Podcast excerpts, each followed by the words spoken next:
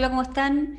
Estamos en una nueva edición de entrevistas de Libero. Estamos aquí con nuestro entrevistado de, cabecera, Pepe Out, para analizar la actualidad nacional, pero también con una mirada también a lo que pasó ayer en, Brasil, eh, que estuve muy atento. El, exdiputado, experto electoral y ex embajador, que sí que sabe muchas de estas cosas, eh, Pepe Out. Pepe Out, ¿cómo estás? Buenas tardes. Hola Mariela, buenas tardes. Sí, bueno, seguimos muy de cerca la elección de Brasil.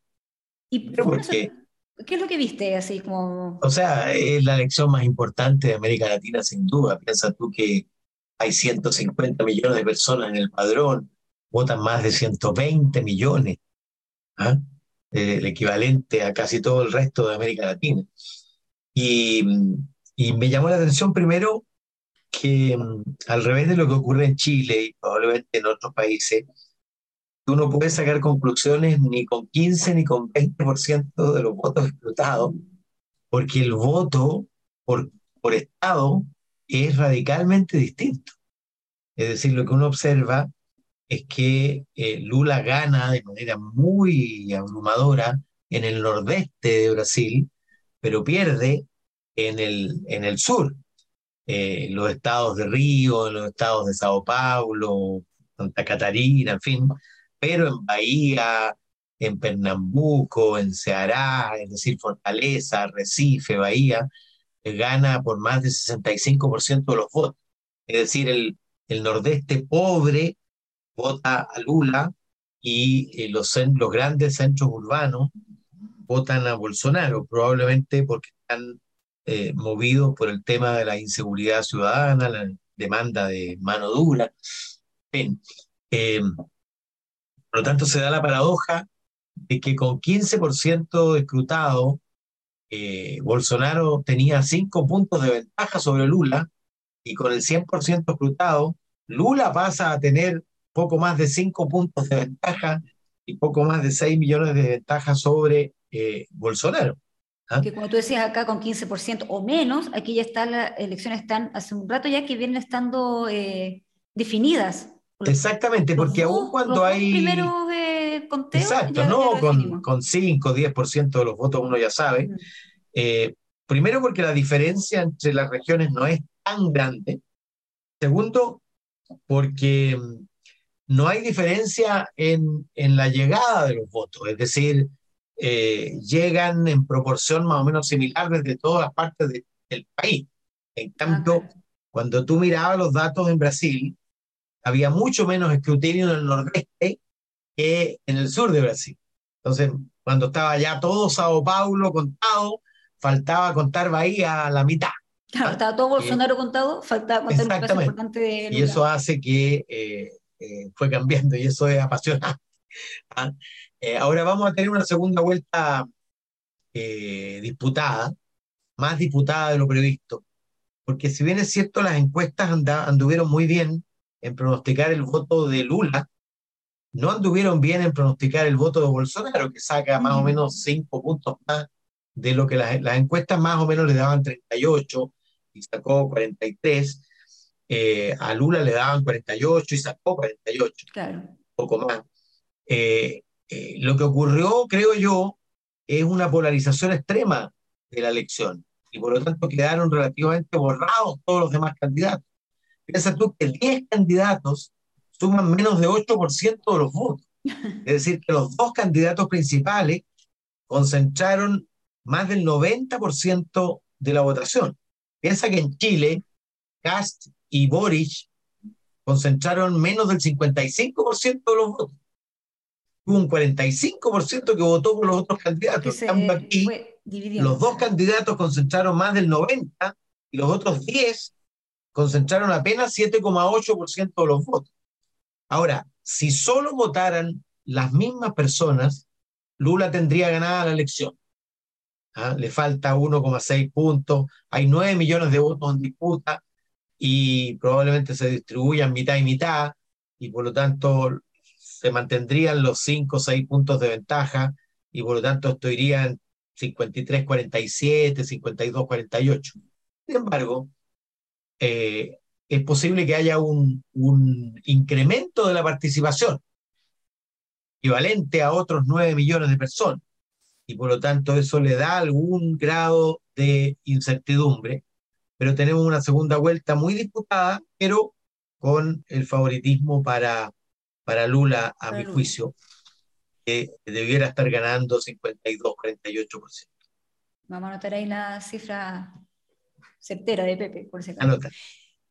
Y lo último con eso, porque finalmente entonces Bolsonaro da la sorpresa como fueron muchos los titulares y, Bolsonaro sorprende, decían hoy día. Bueno, sorprendió mucho más al inicio del escrutinio ah, bueno, ah, bueno. que al final. ¿ah? Al final queda 6 millones de votos abajo de Lula. La sorpresa habría sido que él hubiera llegado primero o muy estrecho. Eh, es medianamente sorprendente. Lo sorprendente es el avance en materia de gobernadores y, la elección parlamentaria. En el parlamentario. Es decir, a, la derecha brasileña le fue bastante mejor que en la elección anterior. Ahora, eh, en Brasil no existe la derecha, el centro y la izquierda como en Chile. ¿ah? Eh, son partidos mucho más pragmáticos, mucho menos ideológicos el, el MDB, por ejemplo, el que lleva a la, candidata que llega tercero, es un partido que ha gobernado con la izquierda y con la derecha, y que inicialmente el, el MDB, Movimiento Democrático Brasilero, fue un conglomerado muy amplio. ¿ah? Eh, en Brasil los partidos son plataformas débiles, con mucha... Eh, eh, con mucho traslado de parlamentarios de un partido a otro, en fin y, por lo tanto el que gana la presidencia de todas maneras va a estar obligado a, reconstruir alianzas para tener mayoría en el Parlamento. Es lo que le ocurrió a Lula cuando gobernó y Dilma también, en fin. Dilma Rousseff incluso se encontró con una mayoría parlamentaria que la destituyó, recordarás tú. ¿Mm? Y es un, para ser quizás muy forzado, pero igual lo voy a hacer es un símil un poco Boric que saca carta votación, pero que no tiene la mayoría en el, Congreso, en el Senado ni en la Cámara, por ejemplo, y que se vería obligado a hacer acuerdos.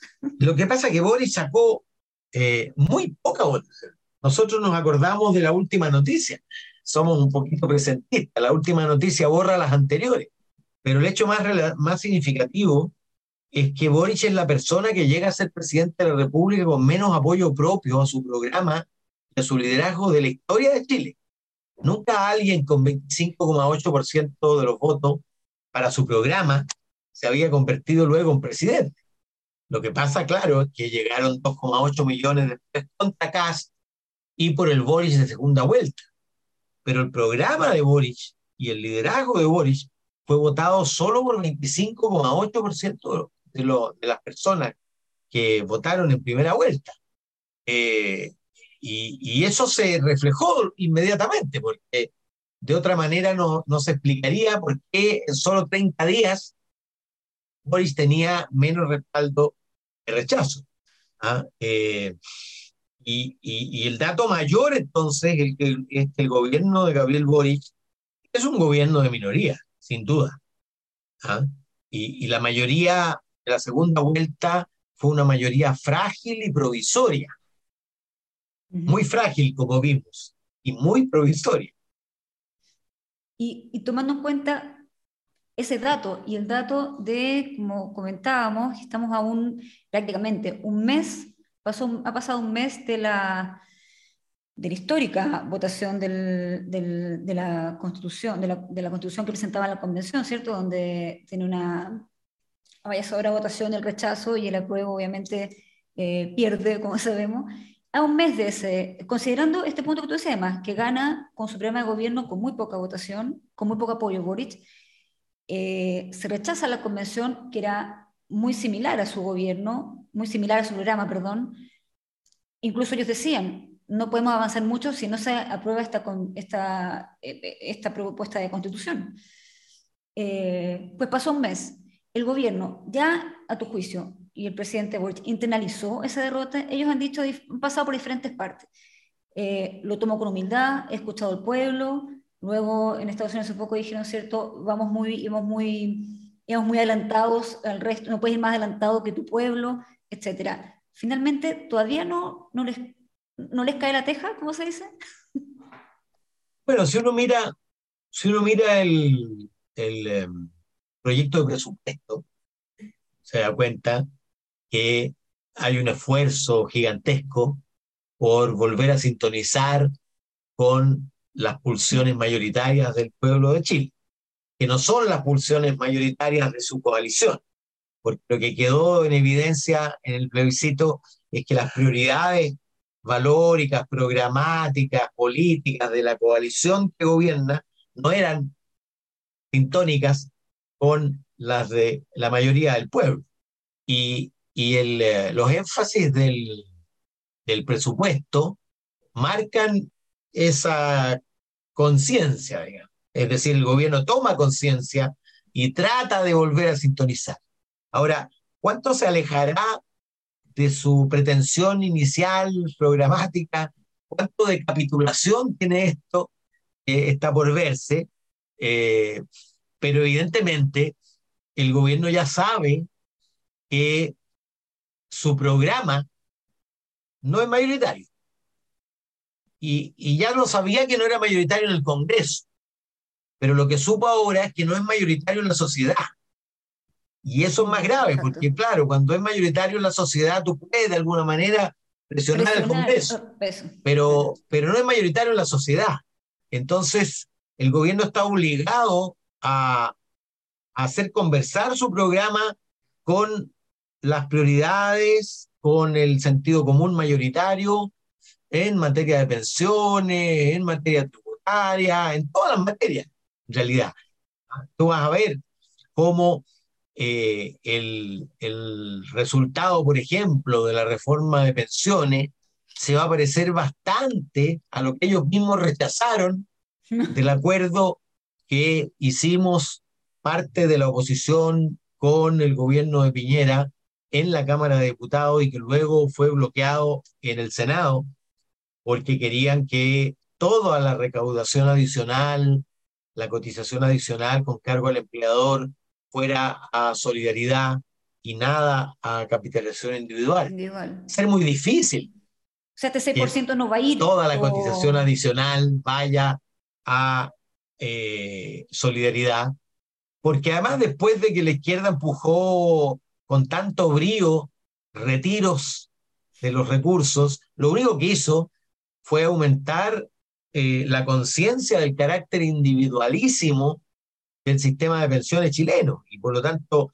eh, le restó fuerza a la, a la voluntad solidaria y le, y le entregó fuerza al carácter individual del ahorro para las pensiones y por lo tanto es muy difícil que se aleje mucho el punto de llegada, digo, ¿ah?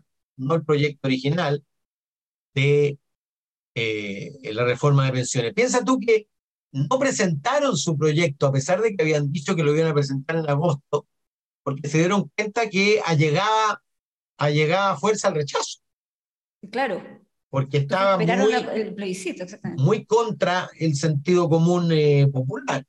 Entonces, eh, lo mismo está pasando con el TPP-11, en fin, eh, va a pasar con, con, con todas las cosas en realidad, que el gobierno empieza a tener que eh, amononar su programa, arreglar su programa para que, para que converse con el sentido común mayoritario.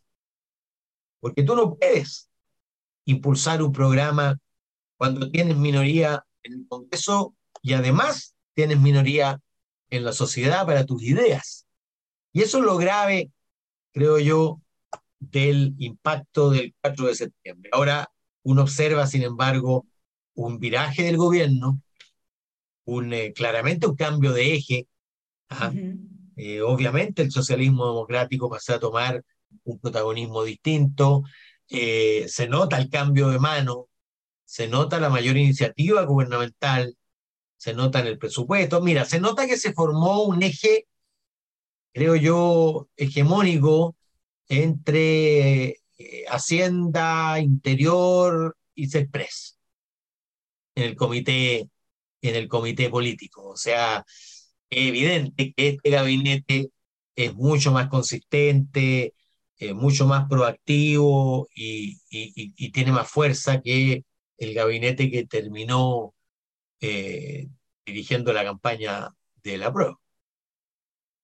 Eh, y, por ejemplo, eso tú lo ves que, que se toma conciencia de eso. Y el, el tema nombrado recién del TPP-11, que día supimos que se llega a acuerdo al final de votarlo el próximo martes 11.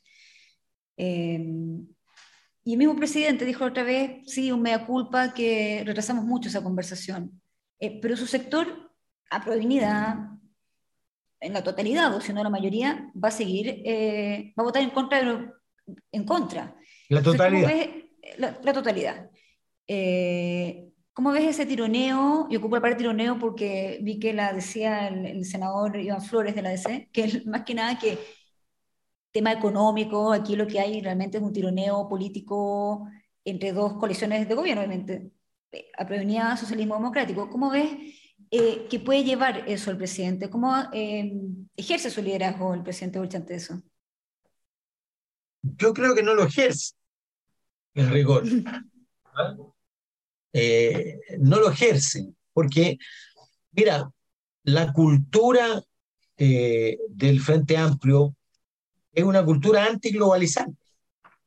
Ellos eran militantes de la plataforma Chile sin Chile mejor sin tratado.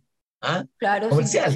exactamente. Eh, si tú observas su ranking de votaciones, te vas a dar cuenta que su récord de votaciones todas son contrarias a cualquier actualización, modernización de tratado en los últimos ocho años, incluido el propio, eh, el propio Gabriel Boric. Eh, y, por lo tanto es muy difícil darse una vuelta en el aire sin un proceso previo. ¿ah? Y ese proceso es de lo que habla Gabriel Boric, el proceso de enfrentar esos prejuicios ideológicos, en fin, con la realidad. Ahora que gobernamos, ¿sirve o no sirve eh, integrarse a tratados donde hay países de distintos signos políticos? Eh, ¿seremos nosotros tan inteligentes como para darnos cuenta de los problemas de los que no se da cuenta la República Socialista de Vietnam, eh, el, el, gobierno socialdemócrata de Nueva Zelanda, el gobierno liberal de Australia, el liberalismo progresista de Canadá, el conservadurismo de Japón, en fin, oye, todos esos países eh, que, eh, digamos, enarbolan los beneficios del TPP-11 seremos los únicos tan inteligentes y tan avisores que somos capaces de darnos cuenta de, que es mejor estar solos que integrados. Y entonces empiezas tú, creo yo, el propio presidente. Me imagino que la tercera cerveza con eh, Justin Trudeau claro. Pueden haberle, pueden haberle preguntado, oye, ¿y qué te pasa con el TP11? Que lo salvamos de Trump. ¿Ah? Porque el mejor fue eso. Trump quiso matarlo y Michelle Bachelet con Helen Clark de Nueva Zelanda y Justin Trudeau de Canadá salvaron al TPP-11, que de todos los tratados que ha firmado Chile, el más progresista y el más avanzado y actualizado. Entonces, eh, y por otro lado, resulta bien contradictorio la demanda de globalización en materia de medio ambiente, en materia de derechos humanos, y no en materias económicas. Es bien raro que reconozcamos tribunales internacionales en derechos humanos y que querramos, que los conflictos entre una empresa inversora en Chile y el Estado chileno los trate la justicia chilena. ¿Ah? ¿Y, qué pasa con un presidente? Entonces, como tú bien dices, que no, o que no ejerce ese liderazgo. No ejerce porque tampoco está de acuerdo con eso. ¿Y cómo queda entonces la yo de la coalición? No, yo creo que él está de acuerdo, que él es perfectamente consciente, eh, pero obviamente se da cuenta que no puede forzar a su coalición a, virar en 180 grados eh, en, en, tan poco tiempo, digamos. ¿ah? Eh, y yo creo que, por supuesto, van a votar en contra, probablemente sin los discursos altisonantes que tenían cuando votaron en contra en la Cámara, más o menos que el TPP-11 era el peor de los males para Chile, seguramente no lo harán en el Senado, eh, serán más prudentes, porque después van a tener que, van a tener que enarbolar sus beneficios. ¿Ah? Eh, pero yo creo que lo que está pasando con el Frente Amplio en general es que, y yo siempre pensé, y que, y que pensé que era bueno que ganaran la elección y que gobernaran por eso mismo, eh, yo creo que ellos necesitaban enfrentarse con la realidad para madurar políticamente, para pasar de las consignas a la conversación con la realidad.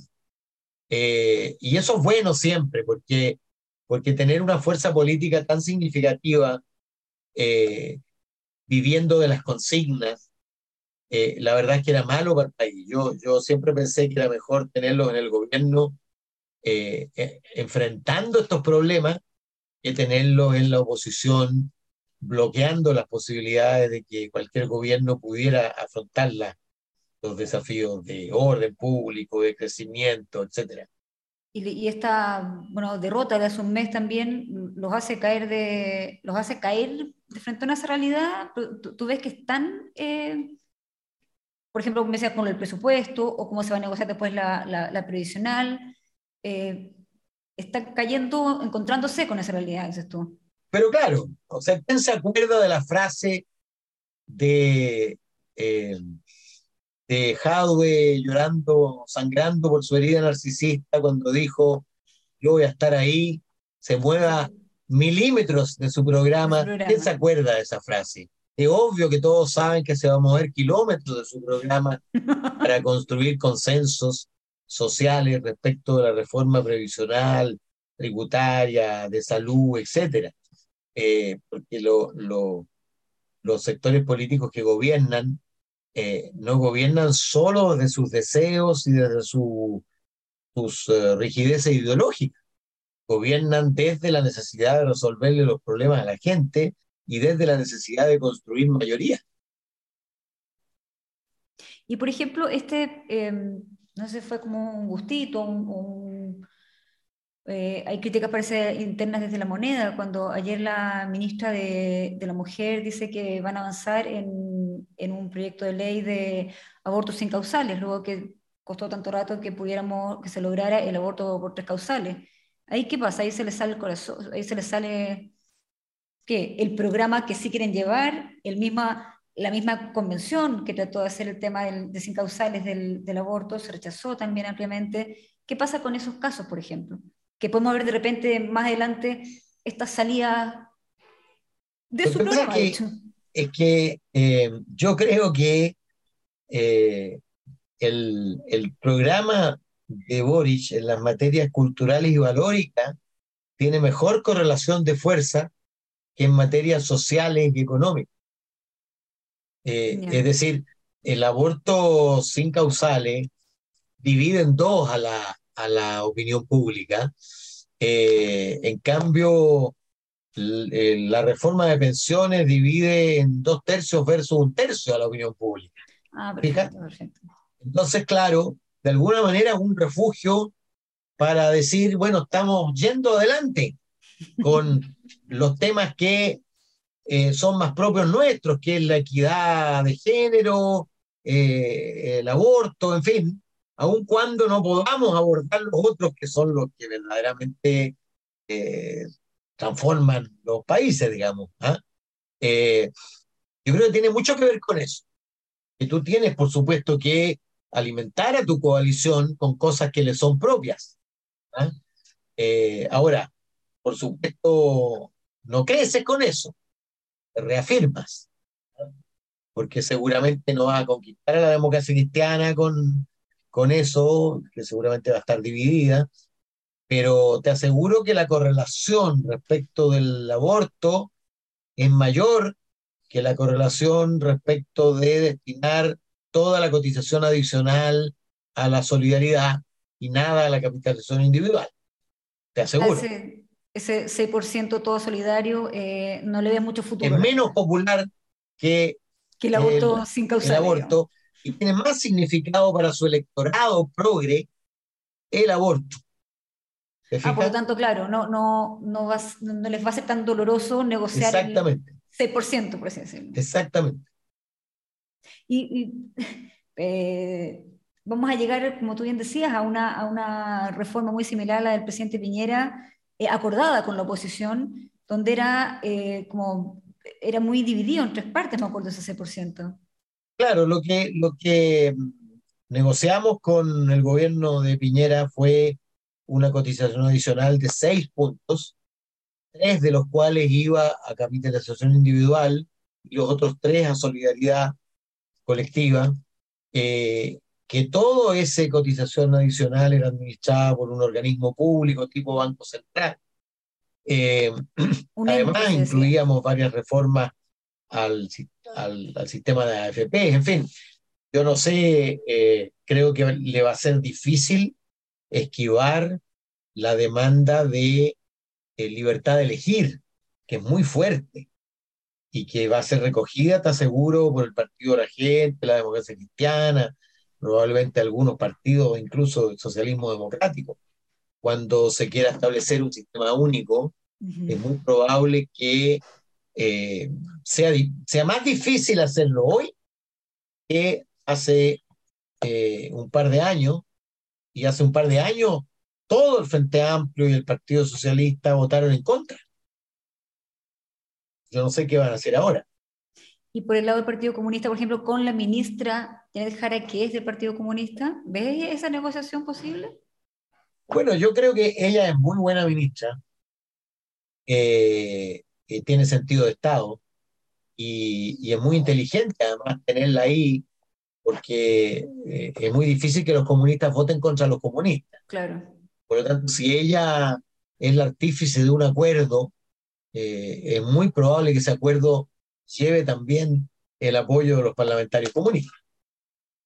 Distinto sería si fuera una ministra socialista o, PPD, o incluso frente amplista. ¿Te fijas? es lo que yo pensé, es lo que yo pensé eh, había eh, diseñado el presidente para el caso de la subsecretaría del Interior. Cuando pensó en Cataldo para subsecretario del Interior, era una manera de comprometer al partido en, los temas del orden. De, de represión, de las decisiones de control del orden público. ¿Te fijas? Eh, tener un comunista ahí no era una mala movida, claro. No se, no se eh, tomó conciencia de, la, de que estaba a cargo de la PDI y Carabineros y que esas expresiones respecto de esas dos instituciones eh, lo inhabilitaban para ejercer el mando. Y por último, Pepe, este, el, em, ya sabemos, esta evaluación que bajó desde el mes que empezó y que se ha mantenido baja la del presidente, ¿no ves la posibilidad de ningún repunte con un, un prácticamente 60% de rechazo? Bueno, él, él se ha mantenido más o menos en las mismas cifras de la prueba, si, tú, tú, miras bien. ¿ah? En torno a 38%, eh, y con un rechazo que es menor que el rechazo en la propuesta constitucional, del orden del 57%. Eh, yo creo que va a ser muy difícil que se mueva eh, demasiado en los próximos meses, porque no se ven movimientos significativos en materia de orden público, porque eso es lento, y tampoco en materia de recuperación económica, porque, porque desempleo, inflación, probablemente la inflación comience a disminuir el próximo año, pero, pero sin crecimiento, porque todo indica que el próximo año vamos a estar más técnicamente en recesión. Eh, y, es muy difícil que un gobierno repunte sin eh, crecimiento económico. Porque tú puedes estar muy bien en tu programa de equidad de género, mm. de violencia doméstica, de aborto, en fin, pero si, si no estás bien en materia de empleo, en materia de crecimiento y en materia de orden público y en materia de control del flujo migratorio, la gente no te va a medir por tu la equidad de género, te va a medir por el control del orden público y el crecimiento económico. Y con todo ese escenario que, que, has planteado, ¿cómo se... Eh, ¿Cómo conversa, como se dice, cierto, un proceso constitucional o constituyente en medio de eso? ¿La gente le hace sentido? digamos que desde hace ya rato, por supuesto, la, la, la preocupación de la gente está mucho más en los problemas urgentes, siempre por lo demás ha en los problemas urgentes. Sin embargo, eh, sorprendentemente estuvo siguiendo con mucho interés durante más de un año. ¿ah? Los medios lo mostraban, incluso el propio libro, todos los medios tenían eh, programas relacionados. Yo, yo diría que el nivel de participación no tuvo que ver solo con la obligatoriedad, sino con que nunca antes habíamos tenido una campaña tan larga y una elección que se había metido tan profundamente en las mesas, en los, en los hogares chilenos. Es decir, era muy difícil. Eh, tú cuando haces una encuesta siempre hay una fracción de personas que ni saben que hay una elección. Bueno, en este caso, esos eran poquísimos. Y poquísimos los que no sabían nada respecto de qué es lo que se votaba. ¿ah? De hecho, lo impresionante es que habiendo casi 13 millones, 13 millones de participantes, los blancos y nulos apenas hayan superado los 200 mil votantes. 2% de las personas votó nulo y blanco. O sea, una cosa completamente récord. Lo que te habla de una elección que finalmente involucró a todo el mundo.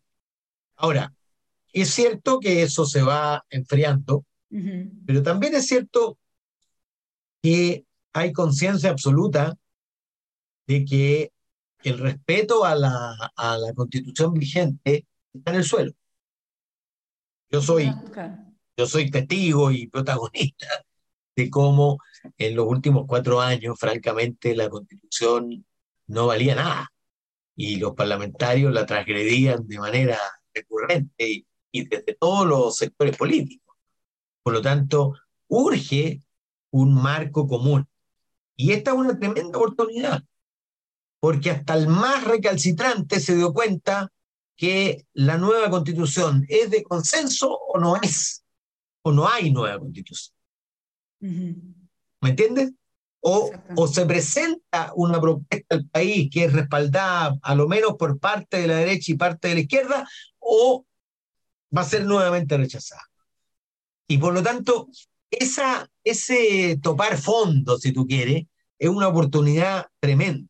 Una oportunidad tremenda para el conjunto del sistema político, pero también para el presidente.